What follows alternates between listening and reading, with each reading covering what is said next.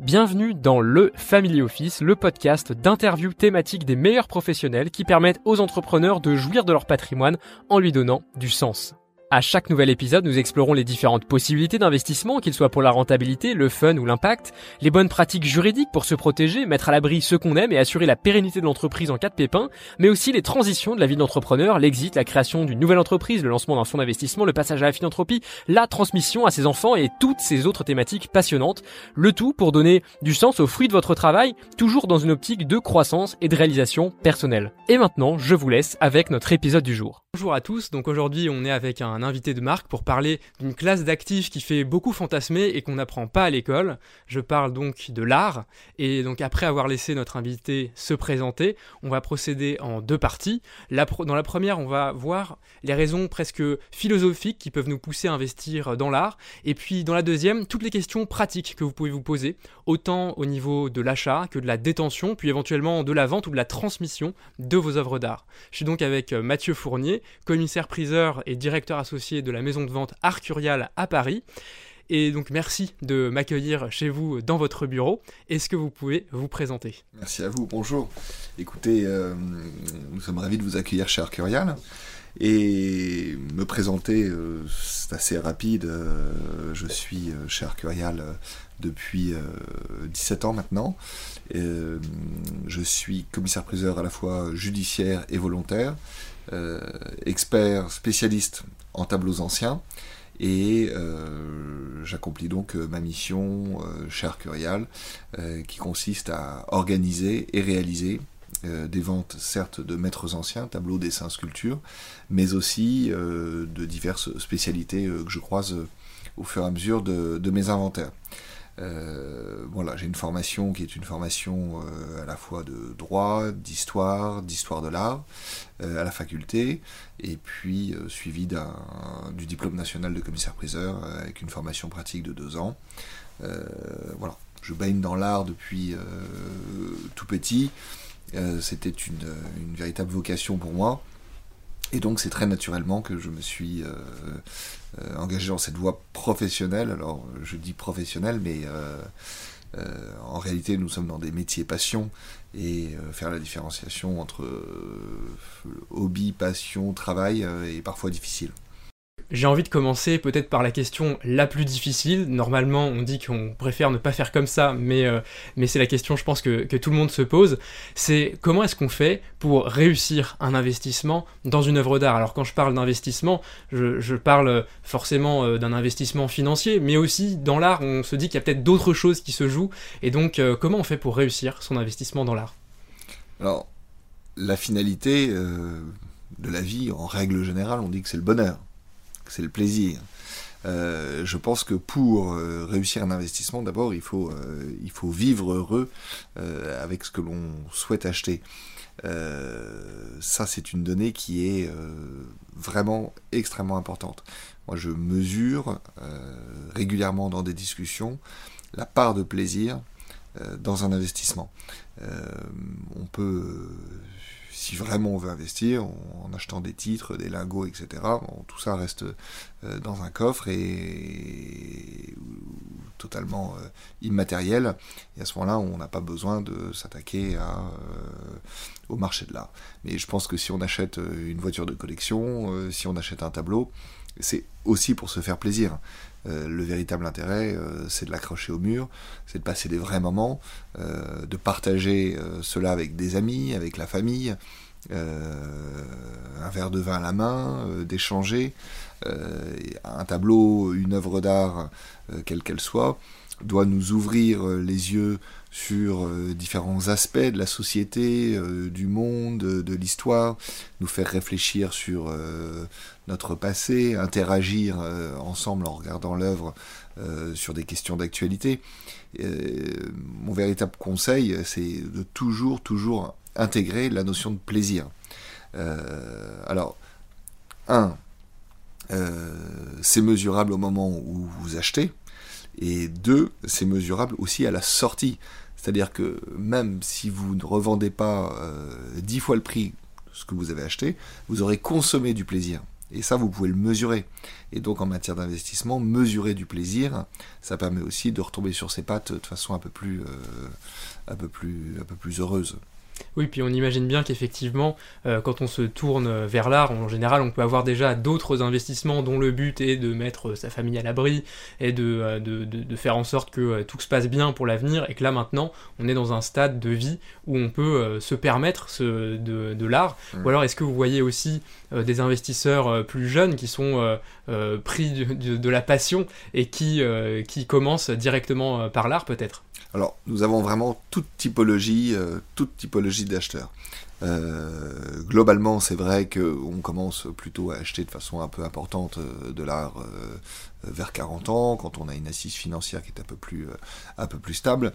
Mais on voit des passionnés qui commencent des collections à l'âge de 12 ans, 13 ans, avec leurs premiers euros, qui vont acheter des estampes, etc.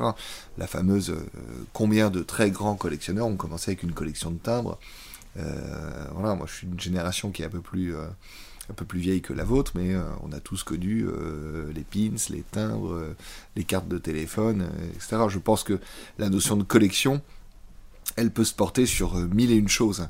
Et c'est bien de commencer avec des petites collections, de se former, de former les réflexes du collectionneur, euh, savoir quelle pièce il faut garder, quelle pièce il faut éviter d'avoir, la notion des doubles, des accidents, des problèmes, des états de conservation, etc. Et il n'y a pas de bonne ou de mauvaise catégorie. Euh, la collection doit rester euh, aussi un amusement. ça doit rester un, plaisir. Après, la notion d'investissement pur, comme vous l'abordez, euh, c'est une notion purement financière. Donc euh, il faut bien faire attention. Mais je pense que si on agit qu'en pensant à l'argent en matière d'œuvres d'art, on est souvent à côté. On est souvent à côté. Euh, il faut acheter des œuvres qui nous séduisent, qui nous parlent, avec lesquelles on peut interagir et, avec lesquelles on va d'une façon ou d'une autre vivre, avec lesquelles nous serons heureux. Et l'œuvre d'art, elle donne beaucoup. C'est-à-dire qu'elle peut donner pendant très très longtemps. Un tableau qui a été peint au XVIe siècle, il a rendu heureux euh, des tas et des tas de personnes. C'est ça qui est, c'est ça qui est intéressant, c'est ça qui est magique avec l'œuvre d'art. C'est qu'elle révèle, euh, euh, elle révèle des tas de choses et, à, chacun, chacun aura une interprétation différente. Et justement, vous parliez de collection à l'instant. Qu'est-ce qui fait, selon vous, une, une, belle collection? Quelque chose qui, qui justement, donne, donne beaucoup de plaisir Écoutez, alors, euh, je laisse à chacun évaluer euh, la part du plaisir qu'il peut tirer avec une collection. Mais en tous les cas, pour avoir réalisé, constitué euh, une belle collection, je crois qu'il faut, il faut être précis. Il faut être travailleur et précis. quand je dis travailleur, ça veut dire qu'il faut se renseigner, mais au point de, au point de travailler. Euh, c'est-à-dire qu'on ne peut pas acheter tout et n'importe quoi sur un coup de cœur, euh, comme ça. Il faut acheter sur des coups de cœur, mais il faut acheter de façon euh, nourrie en amont au niveau de la connaissance que nous pourrions avoir des, que nous pourrions avoir des objets ou, des tableaux. On ne peut pas aller comme ça et dire ah tiens aujourd'hui je vais commencer ça, etc. etc. J'explique régulièrement aux jeunes qui veulent apprendre au sein du marché de l'art qu'il faut décomposer leur temps euh, en trois parts égales, et dans l'ordre, euh, tout d'abord les musées, fréquenter les musées, aller au musée, passer du temps seul, couper votre téléphone au musée, regardez les œuvres, vraiment imprégnez-vous de ce que vous avez devant les yeux. Depuis une dizaine d'années, on regarde beaucoup moins bien les œuvres d'art dans les musées à cause du téléphone portable. Mais, euh, mais moi j'ai souvenir de moments totalement magiques euh, et de véritables rencontres dans les musées. Donc il faut, un, aller dans les musées, deux, euh, nourrir la visite qu'on a pu faire dans les musées par des lectures. Donc ça veut dire acheter des livres, parce que on peut lire sur un écran très bien, mais les grandes publications en matière d'histoire de l'art, les recherches, elles sont globalement toutes sur des supports imprimés. Et trois, euh, fréquenter les maisons de vente. Parce que les maisons de vente sont euh, l'opportunité de se former un œil de façon assez rapide. On voit beaucoup, beaucoup, beaucoup de choses. Il y a un volume d'œuvres considérable qui s'écoule de façon régulière. Et donc visiter les salles de vente, c'est le moyen de un petit peu concrétiser la démarche, un musée, deux livres, trois maisons de vente. Et c'est vrai que en, visitant justement Arcurial, en, visitant, c'était euh, une, exposition sur justement les, maîtres anciens avec euh, cette fameuse reproduction de la Joconde qui était euh, qui, faisait la fierté de, la maison. Il y a quelque chose qui, m'a touché en, venant, c'est que les œuvres sont présentées d'une manière complètement différente des musées, parce que dans les musées on cherche la conservation pour des centaines d'années, donc dans une lumière très tamisée. Parfois on est loin aussi des œuvres parce qu'elles doivent être euh, protégées. Euh, je, parlais de la reproduction de la Joconde, si on parle de la vraie, euh, on ne s'en approche jamais vraiment très près, alors que dans la maison de vente, on la voit sous une lumière naturelle. Vous avez une galerie magnifique en bas qui permet de voir des œuvres sous le soleil, ce qui est quand même extraordinaire parce que les couleurs sont très différentes. je n'avais, je m'étais pas rendu compte en fait de ça en allant seulement au musée. Et puis ensuite, effectivement, on est tellement proche que euh, euh, on, est, je veux pas dire qu'on n'est pas en train de, toucher, d'embrasser l'œuvre, mais on y est presque parce que il y a justement euh, ce, côté qui n'est pas la conservation pour les 400 prochaines années, parce que ce sera la personne qui va en faire l'acquisition qui, sera en charge de cela. Écoutez, merci beaucoup en tout cas de ce retour. Je suis flatté. Écoutez, nous, nous sommes des entreprises privées. Donc on a une flexibilité et on a une souplesse euh, à agir euh, que n'ont pas forcément des grandes institutions publiques. Euh, néanmoins, je tempère votre, votre réflexion. on fait très très attention aux œuvres qui nous sont confiées. On a un respect immense pour les œuvres qui nous sont confiées et jamais on leur fera courir un risque quel qu'il soit. On mettra jamais un dessin en plein soleil, même pour une exposition de 4 jours. C'est vrai que quand je parle de soleil, je précise que le soleil était sur le parquet et pas sur les œuvres. Mais euh, la pièce baignée de soleil, euh, c'est quelque chose, euh, c'est une expérience hein, réellement. Alors tout ça, c'est une question un petit peu, un petit peu culturelle. Alors tout d'abord, euh, a la chance d'avoir le plus beau lieu de vente de France, les plus beaux salons. On a 13 grandes fenêtres avenue Montaigne, des salles d'exposition qui sont incroyables. On vient de refaire des travaux euh, considérable au rez-de-chaussée pour valoriser nos espaces d'exposition. Donc on a un outil de travail qui est merveilleux au service des œuvres d'art. Ça, c'est vraiment quelque chose de, très, très, euh, très heureux pour les œuvres d'art qui nous sont confiées et pour les vendeurs qui nous confient leurs œuvres. Ensuite, euh, si vous parlez effectivement des, musées, c'est compliqué de faire des choses dans des musées. Les travaux sont tout est long, euh, les conceptions sont longues, euh, vous avez des commissions, etc. etc. Donc c'est dur d'avoir un musée qui, est, euh, a un bon parcours de visite, des œuvres qui sont bien accrochées au bon endroit, avec la bonne couleur derrière, qui sont bien éclairées, où vous avez eu les bons budgets pour acheter les bons spots, de pouvoir jouer avec une lumière naturelle. C'est compliqué parce que culturellement, en France, c'est pas comme en Angleterre. En Angleterre, il y a un culte de la verrière sommitale qui permet d'avoir une lumière euh, du ciel qui arrive sur les œuvres. Ça, c'est merveilleux. Culturellement, en France, on n'a pas ça. On a plutôt des plus grandes fenêtres que non les Anglais. Euh, et donc, on essaiera plutôt de jouer avec, euh, avec cela. Mais c'est vrai que bien exposer une œuvre, c'est très très important. Et puis, se promener dans une salle d'exposition de, maison de vente, ça permet de s'approcher des œuvres, de les toucher, on peut dire qu'on peut toucher les œuvres, euh, on peut, euh, voilà, c'est un contact qui est extrêmement euh, temporaire, mais moi je dis souvent qu'il faut toucher. Les peintres recouvrent de vernis les tableaux pour les protéger. Ce sont des vernis protecteurs. Donc un vernis est sur la matière, on n'abîme pas la matière quand on touche un vernis. Bon, il ne faut pas le faire trop souvent, mais ça peut permettre de comprendre une œuvre. Si exceptionnellement on veut avoir un rapport un peu plus charnel avec une œuvre d'art, il faut la toucher. Idem pour la sculpture. Hmm. Voilà. Euh, pour comprendre le côté très saillant d'une ciselure, il faut absolument euh, poser le doigt dessus et, caresser une ciselure.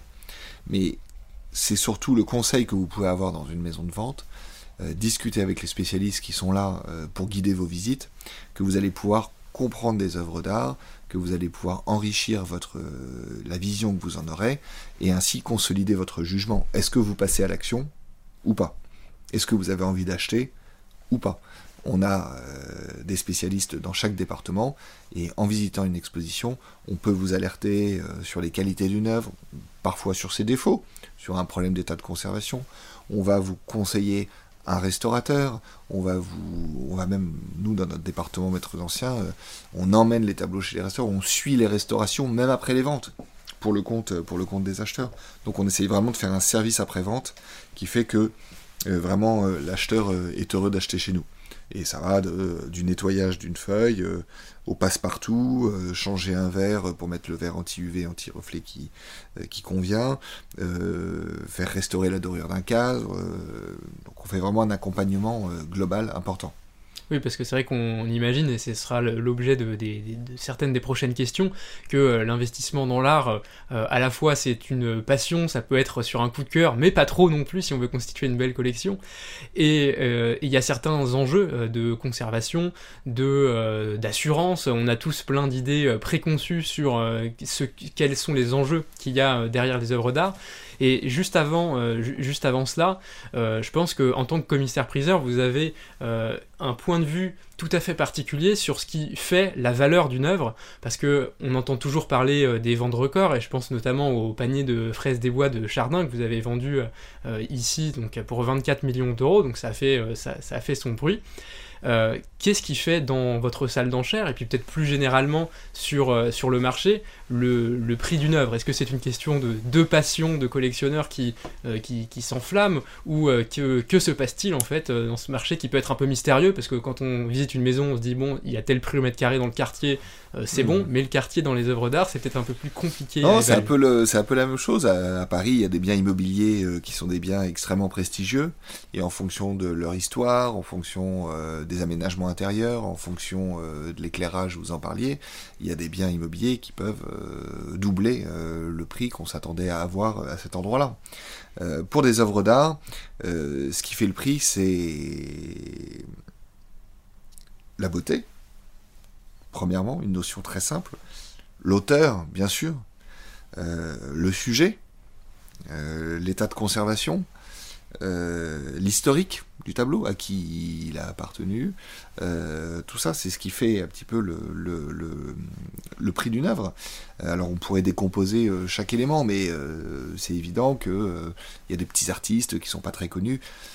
Ils pourront avoir pas un chef-d'œuvre. Le chef-d'œuvre n'atteindra jamais le prix d'un tableau très moyen d'un très grand artiste. Donc il y a toujours une question de référence. En maîtres anciens, on parle pas ou assez peu de cotes.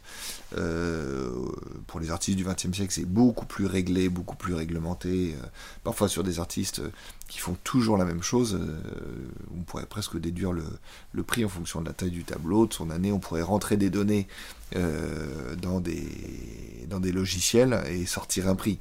Mais pour les maîtres anciens, ça n'a rien à voir.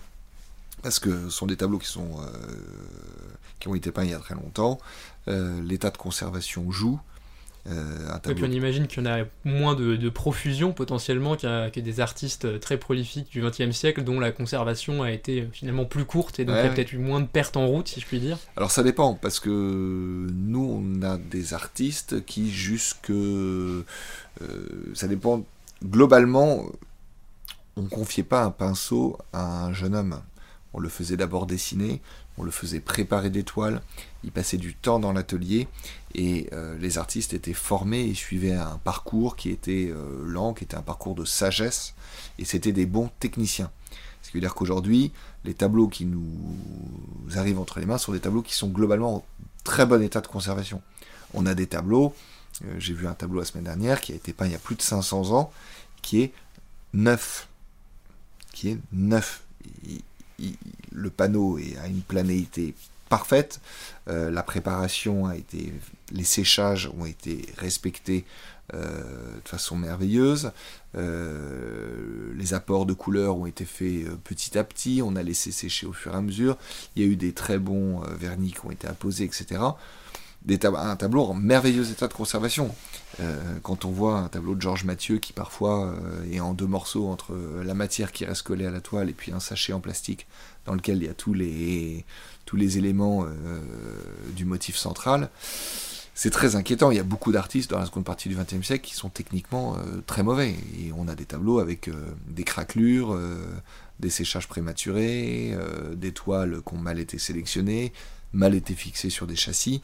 Je pense que l'art contemporain n'est pas du tout assez exigeant en matière de, en matière de, qualité d'exécution. Mais c'est peut-être pas le discours euh, de ces artistes-là. Peut-être qu'ils se situent dans un environnement totalement éphémère. Nous, en mm. tout cas, pour les maîtres anciens, vous parliez du Chardin. on avait un tableau qui était en merveilleux état de conservation, qui était dans la même famille depuis plus de 200 ans, et c'était une rencontre extrêmement émouvante que d'intervenir pour la première fois et de céder ce tableau après 200 ans. Donc c'est évident. Mais vous voyez, on a vendu un tableau, euh, ce tableau de Chardin que nous avons vendu, euh, c'est le record du monde pour un tableau ancien français aux enchères. Euh, Chardin est moins connu que François Boucher, Fragonard, vous pourriez m'en citer d'autres encore. Chardin, c'est pas l'artiste français le plus connu, et pourtant c'est lui qui a fait le plus cher. Donc en maître ancien, peut, il vaut mieux avoir le chef-d'œuvre d'un artiste moins connu plutôt qu'un mauvais tableau d'un très grand artiste. Oui, puis comme, euh, comme vous le disiez, il y a tous ces composants qui rentrent dans la fabrication du, du prix, dans, l'alchimie du prix de l'œuvre d'art. Et donc finalement, euh, un très beau nom n'est pas forcément gage de, de, la plus grande valeur. Euh, on l'a compris sur, en termes de prix. Exactement, vous pouvez avoir une esquisse de Rubens en mauvais état qui fasse 400 000, 400 000 euros et avoir un chef-d'œuvre de Rubens à 70, 000, à 70 millions. Vous voyez Donc euh, pourtant, ce sont les, deux œuvres du même artiste. Donc c'est. Mais bon, c'est la même chose, euh, que ce soit un petit, euh, un petit crowbar de Picasso à, 10 000 euros ou, voilà, ou, les femmes d'Alger à 120 millions. Mm. On a déjà, je pense, effleuré cette, cette question, mais j'ai envie de, de, vous donner l'occasion de vraiment y répondre de manière unifiée. Euh, comme vous êtes spécialisé dans les maîtres anciens, j'imagine que vous y trouvez un, charme euh, particulier et euh, une passion qu'on a déjà, qu'on déjà perçue quand vous parliez de, cette rencontre avec, le, tableau de, Chardin. Qu'est-ce qui fait selon vous le charme des maîtres anciens et que recherchent les collectionneurs qui s'intéressent à cette partie de l'art qui est peut-être un petit peu moins connu et euh, populaire que euh, les, euh, que, les, que les œuvres un petit peu plus récentes, que l'art contemporain, qui mhm. à grand fracas fait la, la, une des journaux. Alors, j'invite vraiment ceux qui ne s'intéressent peu au tableau ancien à considérer que c'est une matière absolument fascinante par l'humilité qu'elle déclenche chez l'amateur. celui qui s'intéresse à la peinture ancienne apprend et apprend tous les jours. Le champ de connaissances est immense et, euh, et c'est une école d'humilité. C'est-à-dire que tous les jours on est surpris, surpris d'apprendre de nouvelles choses. Et ça, c'est complètement magique. Parce que euh, si on pense tout savoir et qu'on est blasé et que euh, voilà, on, ne veut pas se dépasser intellectuellement, ça n'a pas grand intérêt. La vie est quand même pas très marrante. Le tableau ancien, c'est une matière qui est globalement heureuse, joyeuse. Euh, les sujets, l'iconographie est complexe. Euh, c'est extrêmement large. On peut passer du, fond d'or italien à, euh, à, la peinture symboliste, en passant par une nature morte espagnole du XVIIe siècle, un portrait anglais du XVIIIe. On va vraiment dans, dans tous les univers. Et à chaque fois, on est dans un univers culturel, historique, et on apprend beaucoup d'une époque.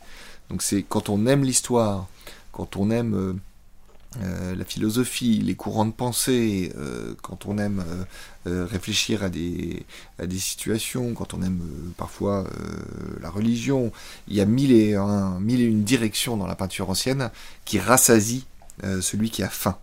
Et, et c'est ça qui est beau dans la peinture ancienne. Je trouve que c'est une matière pour les gourmands.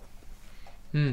Et je trouve, j'aime l'art contemporain, je m'intéresse à l'art moderne, mais euh, je pense que quand on est gourmand, euh, on mange vite à sa faim avec, euh, avec des artistes plus récents.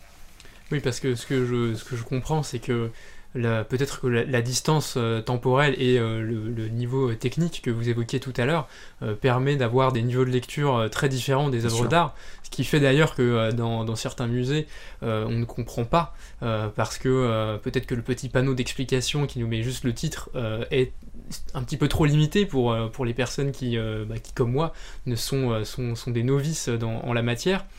Et euh, justement, le, milieu de l'art, par toute sa complexité, et en particulier par son lien avec l'histoire, la philosophie, euh, nous invite à, embrasser tellement de connaissances qu'à un moment, on peut se sentir un petit peu euh, désemparé quand on est un, un jeune amateur, qu'on soit jeune ou moins jeune d'ailleurs. Peut-être que c'est une question qui n'a pas besoin de, réponse, mais j'ai quand même envie de la poser, par où on commence euh, quand justement on se dit j'aime, je vais dans les musées, ça, m'intéresse, je trouve ça magnifique, je suis touché par ça, mais comment je dépasse l'émotion pour aller justement dans, dans cet appétit euh, à la fois de culture, d'histoire et puis euh, d'art finalement Alors il y, y, a un peu plus de support de lecture aujourd'hui qu'il n'y en avait dans, dans le passé. Il y a des audioguides qui sont parfois très bien faits et voilà. Par contre, c'est vrai qu'on ne peut pas compter de façon linéaire euh, sur les musées pour réaliser des cartels euh, satisfaisants euh, de façon linéaire pour tous les musées. ça c'est très très inégal. C'est rare qu'un musée ait la bonne clé de lecture dans ses cartels. Soit il n'y a rien, soit il y en a trop, soit c'est mal amené, soit voilà. Alors j'essaie de prendre du recul quand je dis ça et de ne pas me mettre à la place d'un spécialiste en tableaux anciens mais euh, des cartels qui sont juste bien rédigés comme il faut, etc. C'est passionnant, on a envie de tous les lire dans un musée. Mais euh, après, voilà, il y a des audioguides, alors... Euh, mais, c'est comme pour tout, il faut se renseigner, il faut, il faut lire, il faut... il y a des tas d'ouvrages. La publication en matière d'histoire de l'art, elle a fait des bons hallucinant euh, depuis 50 ans. Euh, il y a 50 ans, il y avait très peu de livres en histoire de l'art.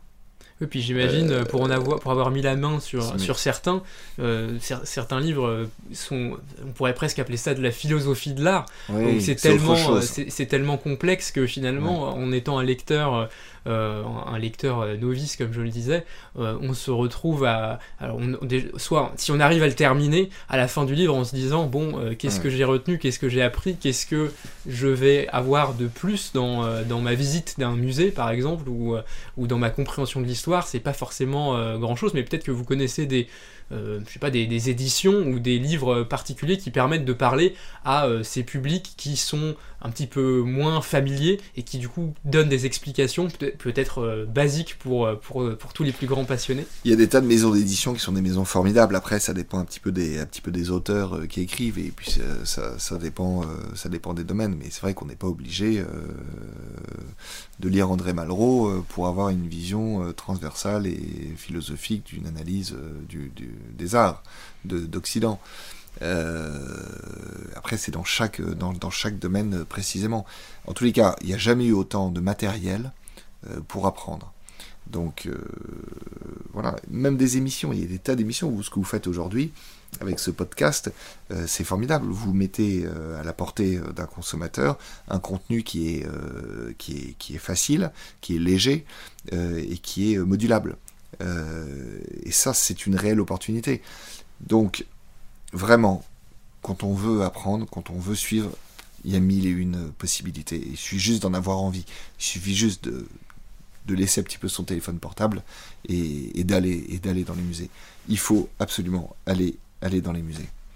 Et puis certainement procéder par euh, curiosité ensuite, parce que c'est une chose qui forcément nous donne beaucoup d'énergie dans, la recherche, puisque quand on a vu un tableau euh, fascinant et qu'on veut en savoir plus, les informations euh, rentrent mieux, comme, comme par magie, et permettent de, aussi de concentrer la recherche, parce que c'est peut-être ça aussi la difficulté, c'est qu'avec la profusion d'informations, si on se dit j'ai envie de même de me faire simplement un vernis de culture artistique, ça, peut être difficile par cette profusion, mais rentrer par la petite porte, par le petit angle qui qui nous intéresse peut être une solution justement pour, euh, euh, pour progresser, hmm. comme vous le disiez, en allant dans les musées, en lisant euh, des livres, en s'informant, et puis également en allant dans les maisons de vente pour voir les œuvres d'une manière différente. Alors nous, dans nos catalogues d'exposition, on s'attache énormément à décrire les œuvres qui nous sont confiées.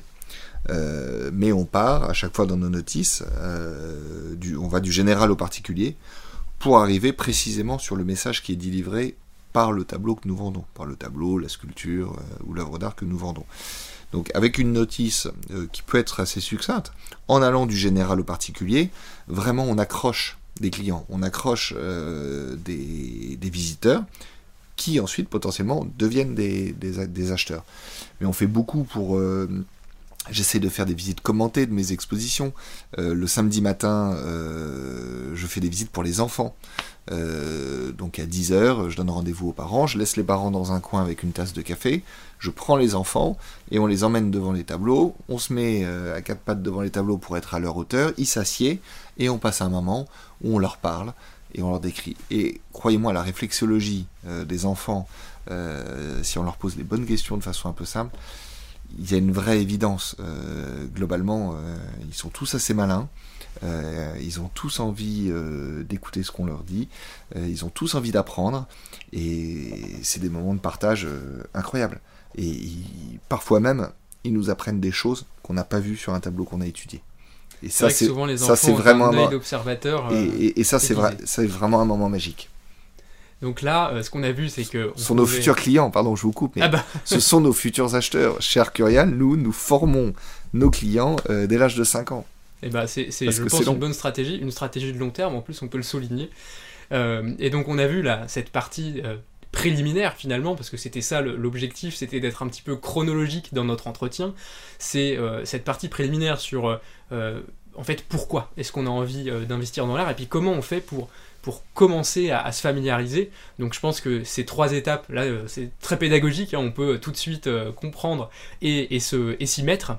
Et maintenant, euh, j'ai envie de rentrer un petit peu plus dans les choses concrètes et terriennes de ça veut dire quoi, c'est quoi le parcours qu'on fait de, du moment où on se dit tiens, j'ai l'idée d'acheter une œuvre d'art, je m'informe, et maintenant, comment on fait concrètement? Alors, aujourd'hui, c'est beaucoup plus souple. Concrètement, pour acheter une œuvre d'art en maison de vente, c'est assez simple. Euh, vous pouvez acheter de plusieurs façons. Euh, il y a une cinquantaine d'années, euh, il fallait être en salle ou laisser un ordre.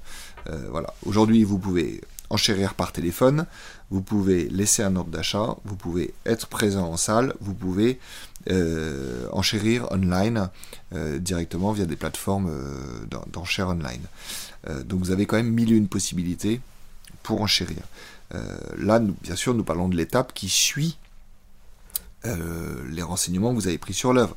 Donc vous, vous êtes bien, euh, vous avez bien pris les renseignements nécessaires, notamment sur le prix, combien ça va faire. On vous a bien dit qu'il y avait une commission acheteur.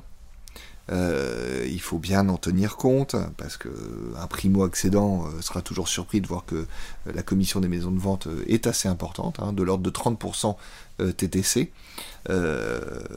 sur, les, sur les, premiers, les premières tranches. Et une fois qu'on a bien validé dans sa tête qu'on veut y aller, moi j'ai un conseil. Si vous tombez sur une œuvre qui est vraiment bien, qu'elle vous plaît vraiment, il faut se lâcher faut pas se freiner et rester contraint euh, pile dans l'estimation, etc., Si vous avez un coup de cœur, qu'elle coche toutes les cases euh, pour vous, pour votre épouse, pour votre compagnon, pour, euh, pour faire exactement pour rentrer dans, ce que vous ambitionnez, eh ben on n'est pas, on n'est pas à 10% près. C'est comme un appartement. Si, vous pensez que c'est le bon appartement, vous n'êtes pas à 10% près. Il faut faire une surenchère, il faut, faut, faut renforcer son offre. Et voilà. Alors une fois que vous avez acheté l'œuvre, euh, bah déjà. Euh, D'abord, peut-être euh, pour, pour rester sur cette étape de, de, l'achat, mhm. aujourd'hui, je pense qu'il y a de. Enfin, on voit de plus en plus de peut-être des plateformes en ligne, des, des, de multiples endroits, même il y a de plus en plus d'amateurs qui se mettent à peindre, à du coup produire de l'art. Et du, du, coup, ma question, c'est aussi de dire, bah, il y a toutes ces possibilités pour acheter. Est-ce qu'il y a des choses à éviter? Alors bon, avoir une œuvre de sa tante, c'est toujours, euh, c'est toujours sympathique, mais euh, peut-être qu'on l'aurait pas acheté. Euh, voilà, est-ce qu'il y a des endroits particulièrement à éviter justement pour que les personnes qui, nous écoutent ne se fassent pas avoir, entre guillemets, et se retrouvent avec quelque chose qui va peut-être mal se conserver, qui dans trois ans sera complètement terne? Écoutez, il y a le... Il y a le... Sélectionner les bons et les mauvais artistes, c'est le travail des galeries. Il faut fréquenter les galeries. Euh, généralement, ça dépend un peu de leur réputation. Euh, se renseigner, pareil, sur l'artiste, mais aussi s'intéresser à la technique. voilà, mais effectivement, ben, il y a des bons et des mauvais artistes, mais il faut, se renseigner sur la cote, la régularité des prix. Voilà, moi je trouve très hasardeux d'acheter un artiste qui a pas de cote, etc. Sauf si c'est un prix euh, très amusant, très intéressant euh, et que c'est très peu d'argent.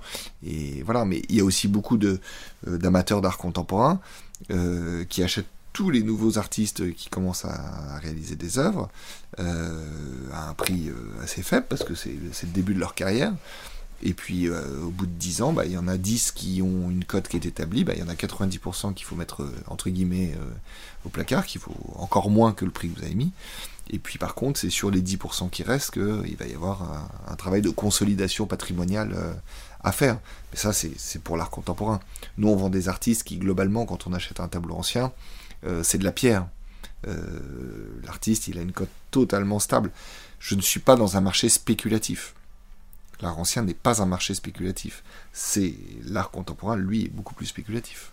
Bah, c'est vrai qu'aujourd'hui, en plus, euh, je, comptais en, toucher un petit mot à la fin, mais euh, avec, euh, on a aussi ces nouvelles formes d'art, hein, qui sont les NFT. J'imagine que, je, sais que les maisons de vente se, retournent les méninges pour savoir aussi bah, comment vendre aussi. Enfin, est-ce qu'on qu'on vend ces, œuvres-là ou pas? Est-ce qu'on considère que c'est des œuvres ou pas aussi?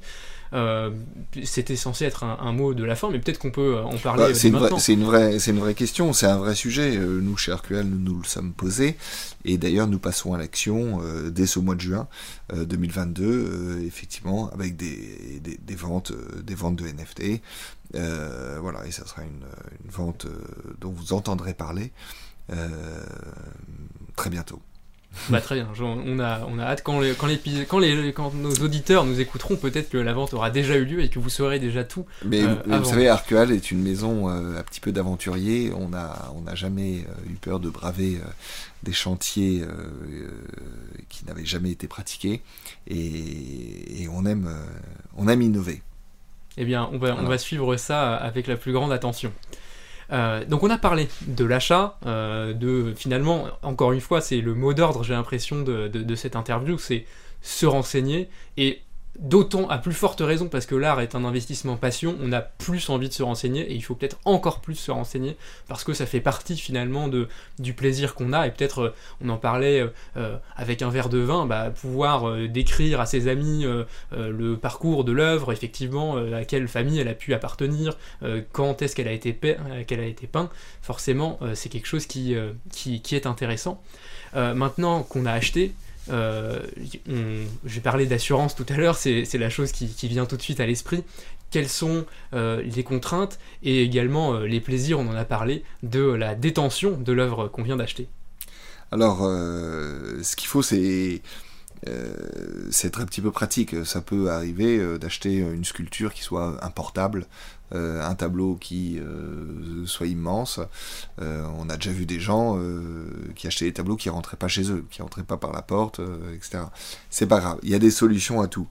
quand un tableau rentre pas, le tableau est monté sur un châssis. Et ben, il suffit de démonter la toile du châssis, puis on la remonte à l'intérieur. Voilà, on va pas casser la porte pour ça. quand une sculpture pèse un poids fou, bah, il faut passer par des entreprises spécialisées. On va pas se casser le dos et casser l'œuvre en même temps euh, à manipuler des choses qu'on ne maîtrise pas. Donc il faut passer par des professionnels. Nous, on a euh, des tas de sociétés de transport euh, qui sont spécialisées là-dedans. On voit des sculptures monumentales qui sont installées avec des grues, leviers, qui passent au-dessus des façades d'immeubles, etc.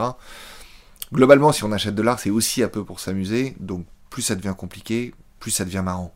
C'est vrai que quand je passe, je passe régulièrement euh, devant chez vous, il y a souvent des, camions euh, avec des œuvres qui passent par vos fenêtres parce que vous avez la chance d'avoir des grandes fenêtres. J'imagine que c'est logistiquement très intéressant pour vous.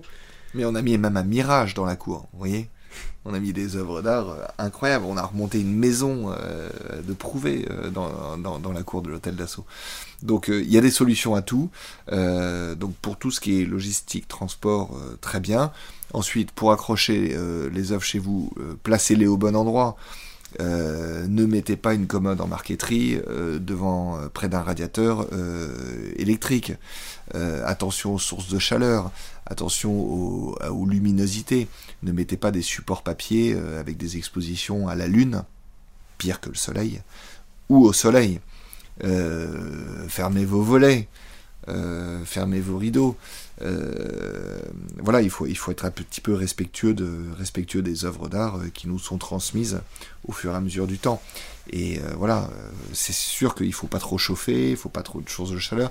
Parfois, il y a des lumières, des spots directs sur les œuvres qui chauffent. Ça, il faut éviter de mettre des lumières directes qui chauffent. Bon, aujourd'hui, on est dans toute une génération LED qui est quand même euh, plutôt, euh, plutôt très, techniquement très bonne, euh, même si parfois la, luminosité est un peu froide, mais on peut jouer avec tout ça, et il y a eu des progrès colossaux faits en matière électrique pour avoir des, éclairages parfaits pour les œuvres d'art chez soi. Après, les accrochages. Alors, des bons accrochages. On va pas accrocher un tableau de 20 kg avec des crochets X. Euh, ou alors des vrais crochets X, mais pas des faux, c'est-à-dire des crochets X qui sont vraiment renforcés. Euh, voilà, enfin, tout ça, c'est des détails très pratiques, mais ça a son importance parce que c'est particulièrement désagréable de se lever un matin et de voir son tableau par terre coupé en deux, euh, cassé en deux par le choc. Voilà. Nous, on a des panneaux en bois sur lesquels sont peints des tableaux dans les Pays-Bas du Nord au XVIe siècle. c'est la même chose on peut avoir avec une montée en température comme on a de plus en plus dans nos régions, euh, on peut prendre 15 degrés dans la journée et là on entend le tableau clac On peut entendre claquer un tableau euh, à l'oreille directement.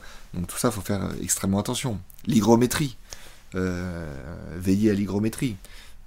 J'allais dire qu'on met le tableau à la cave pour éviter cela, mais justement, on, va, on va plutôt éviter. Mais non, mais les taux d'humidité, la même chose, etc. Alors, l'état de conservation que, et, les conditions de conservation que vous ferez subir euh, à une œuvre sont importantes. C'est là où rentre un petit peu en jeu aussi les assurances. Donc vous vouliez aborder le sujet des assurances. Euh, je vais briser un gros tabou. En France, on n'a pas de culture des assurances. Contrairement aux pays anglo-saxons euh, et aux Américains qui, eux, surassurent tout, en France, on n'a pas du tout la culture de l'assurance. C'est-à-dire que on aime bien être discret, euh, et donc, euh, on n'assure pas forcément ce qu'on a chez soi parce qu'on considère que on est notre propre assureur, un peu comme l'État qui est son propre assureur, et que bah euh, on va pas payer des primes qui en cumulé représenteraient peut-être une part d'un dommage à réparer. voilà. Ça c'est culturel. Je pense que c'est un tort parce qu'après, il y a des solutions qui sont tout à fait adaptables. Il y a des compagnies d'assurance qui ont des contrats qui sont très flexibles, euh, très intelligents. Euh, voilà, AXA euh, a des contrats très bons. après, Iscox, enfin, il y a des courtiers aussi qui peuvent négocier pour vous la bonne formule. Donc, je pense qu'il faut vraiment considérer la question de l'assurance. Et c'est vrai que la question de l'assurance vient plutôt non pas pour la valeur euh, sentimentale ou affective qu'on peut avoir euh, avec une œuvre, mais là cette fois-ci pour la valeur financière, puisque malheureusement euh, une œuvre qui disparaît, même si on a un chèque à la place, ça ne remplace pas ce, sentiment. C'est peut-être la recherche aussi qu'on a mis dedans et qui nous fait aimer l'œuvre encore plus. Même si juridiquement, la notion de valeur de remplacement euh, intègre le préjudice euh, sentimental et, le, et, la faculté de pouvoir retrouver très rapidement une pièce à peu près équivalente. C'est-à-dire que dans la valeur de remplacement, on considère qu'il faut que l'objet soit remplacé tout de suite. C'est pour ça que la valeur est beaucoup plus élevée, parce que euh, la pièce n'est pas forcément disponible, donc il faut la surpayer pour compenser l'obtention rapide du bien. Hmm. D'accord, et du coup c'est plus courant d'avoir ce, genre de, de, contrat sur, sur les œuvres? Alors, ce qu'on appelle les valeurs de remplacement, c'est les valeurs d'assurance. Euh, il y a deux types de valeurs euh, régulières dans nos métiers. Il y a les valeurs de réalisation et les valeurs de remplacement.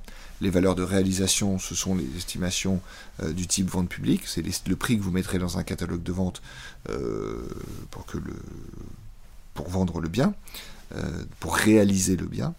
Et la valeur de remplacement, c'est celle où il faut que du jour au lendemain, très rapidement, tac, il faut que vous ayez à peu près un bien d'une valeur équivalente et c'est des valeurs. Euh, nous, nous faisons des inventaires d'assurance euh, régulièrement euh, pour les compagnies d'assurance et pour que les propriétaires privés soient couverts à la, juste valeur. Hmm. Oui, j'imagine que euh, avoir des, des, experts euh, dans différents, euh, dans, dans, différents courants, dans différentes ah époques, c'est important justement pour, pour, valoriser ces œuvres, et en particulier des experts qui aussi ont l'expertise de la valorisation, puisque... Et qui sont capables de justifier pourquoi tel tableau de tel artiste, pourtant de la même année avec les mêmes couleurs, vaut deux fois plus cher que l'autre, ta, ta, ta, ta, ta, hmm. Voilà. on a parlé du coup de cette détention avec des contraintes techniques et pratico-pratiques, puisqu'effectivement, si on chauffe notre, notre œuvre seulement dans le coin, ça risque de poser un problème. on a parlé aussi de la problématique de, l'assurance, qui en France n'en est peut-être pas forcément une en fonction de, de, l'appétence au risque de chacun. Maintenant, il y, a deux, y a deux résolutions possibles à une œuvre, c'est soit notre propre décès, soit la vente éventuelle de l'œuvre. Et donc euh, peut-être qu'on peut commencer par la vente, c'est un petit peu, c'est peut-être avant le, décès. Bah, tout simplement pour un collectionneur, euh, c'est aussi euh, concentrer sa collection. c'est-à-dire faire sortir les, pièces les moins intéressantes et garder, et garder le nectar. Et ça, c'est quelque chose qui est assez intéressant. Parce que de toute façon, plus on achète, moins on a de place. Et euh, à moins d'avoir euh, une abbaye euh, ou des énormes entrepôts, etc., globalement, il y a toujours, quand on est un collectionneur un peu, un peu excité, il y a toujours un problème de place qui se présente à un moment ou à un autre. Il n'y a pas on n'a pas 20 pans de mur pour mettre des tableaux de 2 mètres sur 3. Euh, dans un appartement parisien de grand standing, on en a toujours 3-4 et puis euh, c'est tout. Euh, mais après, on achète des tas d'autres choses et il y a toujours un problème de place. Donc on est toujours, nous, confrontés à des clients qui concentrent leur collection. Alors, ce qu'on leur dit avec un sourire un petit peu narquois, c'est que si vous avez un problème de place, nous, maison de vente, on est votre solution. C'est-à-dire, on sera toujours là pour vous aider et, euh, on, pourra, présenter les œuvres dont vous ne voulez plus euh, en, vente publique. Euh, donc effectivement, ce que vous disiez, il y, a plusieurs moments dans, dans la vie d'un collectionneur où on vend. Il y a le moment où la collection grossit, le moment où on l'affine, et, et, après le moment où on prépare, on prépare son décès. Ça, c'est un moment extrêmement stratégique et extrêmement important. Euh, j'ai bien sûr laissé de côté les aléas de la vie. Euh, on parle souvent des 3D dans notre métier, qui sont décès, euh, divorce aussi. divorce et, déficit. globalement, c'est vrai que ce sont des épisodes, des épisodes toujours un peu, un peu douloureux de la vie, et c'est vrai que souvent il y a des collections qui se vendent au moment des divorces, c'est évident, parce qu'il faut remettre l'argent sur la table et, vendre une collection, ça permet de, liquifier son patrimoine. Euh, préparer son décès, c'est extrêmement important. On ne peut pas laisser euh, une collection euh, partir au large sans s'en être occupé avant de, de partir, avant de mourir. globalement, les choses, les, les, cas où les choses se passent pour le mieux, c'est quand le collectionneur a lui-même anticipé les choses et organisé les choses. Je parle de transmission à ses enfants, je parle de si les enfants ne sont pas collectionneurs, c'est intelligent de vendre avant de mourir. Euh, parce qu'on maîtrise euh, beaucoup plus le processus de vente, euh, il y a moins d'aléas, on sait à qui on va vouloir confier les œuvres d'art, donc c'est quand même beaucoup plus responsable. Oui, puis ayant euh, la, connaissance aussi dont, dont, vous parliez, on peut s'adresser aux bonnes personnes, ne pas euh, tomber sur des margoulins. Euh, et puis, il y a, y a, aussi quelque chose qui est, enfin, que, que j'ai pu voir hein, dans, dans, des successions. Le problème, c'est la valorisation de, de ces œuvres, puisqu'on tombe parfois dans des problématiques où on appelle, chacun appelle quatre experts qui coûtent une fortune chacun. on veut, tout le monde veut des valorisations différentes, et on se retrouve avec des plein d'endroits où finalement euh, pour un bien euh, classique euh, il n'y aurait pas de problème alors que là il y a des douleurs et puis certains attachements affectifs aussi où oui mais moi je veux celui qui, était sur le dessus de la cheminée de mamie oui mais moi aussi et du coup on a des, des, des, là vous avez abordé une quantité de questions qui sont le cœur de notre métier le cœur de notre métier, euh, c'est d'intervenir dans des moments qui sont souvent douloureux, euh, qui, sont celui, qui sont les moments de la succession. Euh, je reviens, j'essaie de reprendre un peu plusieurs idées que vous avez dites à, la suite. Il faut comprendre que le monde dans lequel on vit est un monde de plus en plus déraciné. Il y a moins d'interactions régulières entre les générations d'une même famille. Souvent les enfants partent euh, à l'autre bout du monde, euh, euh, ils font leurs enfants dans un autre pays, ils perdent le lien avec leurs parents, etc., etc. Et résultat, parfois ils arrivent au moment de la succession et ils savent rien. Ils savent pas ce qu'il y a, et donc ils savent pas comment s'en occuper. Dans des tas de maisons de vente, des toutes petites maisons de vente locales aux États-Unis, quotidiennement, vous avez des chefs-d'œuvre qui passent en vente. Des choses très importantes, qui sont cataloguées n'importe comment, estimées 100 euros, 200 euros. Pourquoi? Parce que euh, le grand-père était collectionneur, le fils était parti, le fils euh, a quitté la côte est pour aller travailler sur la côte ouest. Euh, et il a travaillé, il avait une situation qui était moins glorieuse que celui de son père. Et la troisième génération, lui, est parti à 17 ans chez ses parents, il n'a rien fait, etc. il s'en moque de tout, il n'a pas du tout de culture classique. Et les croûtes du grand-père, rien à faire, on appelle le brocanteur du coin pour les reprendre. Sauf qu'entre-temps, le grand-père, il a acheté un tableau euh, de Greuze euh, dans une vente publique à Londres euh, très cher, que ce Greuze, il appartenait à une très grande collection du XVIIIe siècle, le catalogue était parfaitement rédigé. Le grand-père, il a laissé à son décès le catalogue de vente dans la bibliothèque, mais le fils n'a pas regardé les livres qui étaient dans la bibliothèque. Le tableau est resté, il est resté dans le couloir, et lui, le petit-fils, il sait même pas lire. La bibliothèque, elle est partie à la poubelle depuis longtemps, et aujourd'hui, il a un poster, ce qu'il considère comme un poster, dans le couloir. Résultat, on a un tableau de Greuze qui est en déshérence. Il y a un véritable carnage au niveau transmission culturelle euh, à travers les générations. Et ça, c'est un exemple extrêmement récurrent. Il faut que celui qui va partir gère sa collection, gère ses œuvres d'art. Il doit transmettre, il doit expliquer à ses enfants ce que sont les œuvres. C'est le minimum de respect qu'on puisse avoir pour les œuvres d'art. Tous les jours, il y a des œuvres d'art qui disparaissent, qui sont détruites, parce qu'on considère, parce qu'on n'a pas le bon regard dessus, parce qu'on ne sait pas ce que c'est. Nous, en matière de tableaux anciens, euh, les tableaux sont très peu signés. Un tableau qui n'est pas signé, il disparaît. Nous, on a des œuvres qui nous sont apportées toutes les semaines, les gens ne savent pas ce que c'est. On leur apprend que ce sont des choses très très bien. Et donc, il faut absolument, c'est un travail de transmission. La transmission, elle n'est pas que matérielle, elle est aussi culturelle. Et c'est vrai que dans le monde dans lequel on vit, bah, euh, il y a beaucoup plus de mariages internationaux, euh, beaucoup plus de cultures qui s'affrontent, euh, de mélanges, et, il faut être vigilant à bien surveiller euh, les témoins des cultures passées, qui sont les œuvres d'art.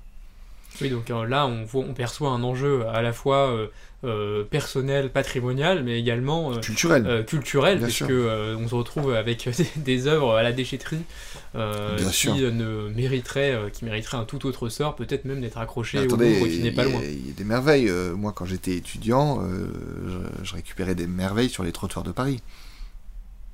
Et du coup, vous avez fait votre propre, propre collection je, j'aime vivre dans un environnement plaisant.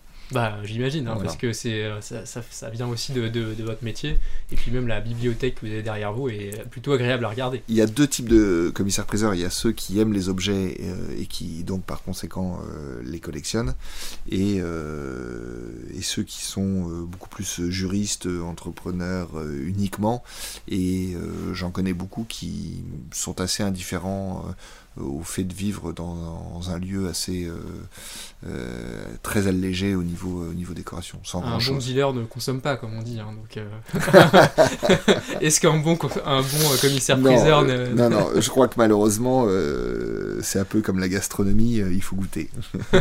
je crois qu'un bon, un bon cuisinier goûte. Vous verrez rarement un cuisinier anorexique. non, non, je crois que ce qui vaut peut-être pour la drogue ne vaut pas pour la, pour la cuisine, euh, pour le vin ou pour, euh, ou pour les œuvres d'art. Non, non. Ah bah, eh bien, merci beaucoup pour, euh, pour, pour ces éléments. Est-ce que vous avez un mot de la fin pour les personnes qui, qui, qui nous écoutent encore, qui ont écouté avec passion tout, ce que, tout ce que vous nous avez, tous, tous ces éclairages que vous nous avez donnés sur ce milieu qu'on n'a pas forcément l'habitude de, de, fréquenter? Alors, ce qui est important, c'est de, donc, de bien se renseigner, de pas, de pas agir avec euh, précipitation, euh, de comparer les choses avant de passer à l'action, ensuite ne pas hésiter à demander euh, des conseils, et des conseils dans des maisons concurrentes auprès de gens qui, qui, ont des postes concurrents et vous verrez si tout cela sonne à peu près de la même façon. Ça c'est important. Il faut être exigeant sur l'état de conservation des œuvres. Euh, c'est mieux d'acheter des œuvres qui sont euh, dans des catalogues raisonnés, qui ont été publiées. Euh, voilà. N'oubliez pas la notion plaisir. C'est important de vivre avec des choses qui vous rendent heureuse. Et surtout, considérez que ce que vous avez acquis ne vous appartiendra jamais totalement, parce que cette œuvre vous survivra et vous n'êtes qu'un possesseur temporaire et par conséquent, euh, il faut que vous gériez vos affaires. Il faut gérer ses affaires. Gérer ses affaires, c'est avoir des inventaires à jour. Euh, donc, euh, demander à des commissaires priseurs régulièrement de venir réactualiser des inventaires, revoir des collections. attention à l'évolution de l'état de conservation, bien sûr. il faut gérer ses affaires. Voilà. Et il faut dans cette optique, anticiper, anticiper une transmission. Euh, avec calme, avec sérénité, en échangeant. Et voilà. Si les enfants n'ont pas la même passion que vous, il faut vendre de votre vivant. Il ne faut pas laisser euh, les choses, bon an, mal an, euh, être pas très bien gérées lors d'une succession. Est-ce qu'on peut vendre un tableau euh, en viager peut-être? Parce que j'imagine, je m'imagine vieux collectionneur avec mes, mes chefs-d'œuvre sur le mur et je peux pas m'empêcher de penser que j'aurais trop de mal à, m'en détacher. Alors, on peut, les œuvres d'art euh, importantes euh, peuvent faire l'objet de, de dations pour paiement de droits, mais sous réserve d'usufruit. Voilà on peut donner des œuvres d'art à un musée et en garder, en garder l'usufruit.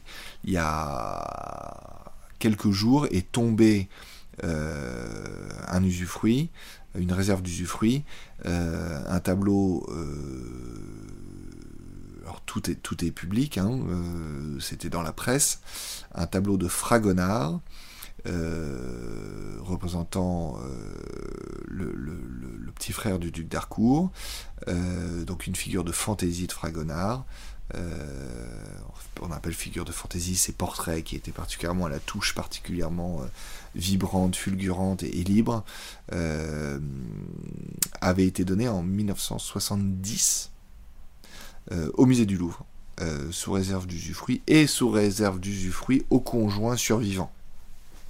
Et là, le conjoint survivant, donc 23 ans après, vient de décéder. Et donc le tableau va rentrer dans les collections du Louvre. Les, collections nationales ont le temps. Donc il faut, c'est un, c'est ce qui s'appelle une acquisition particulièrement intelligente. Voilà, attendre et jouer la carte du temps.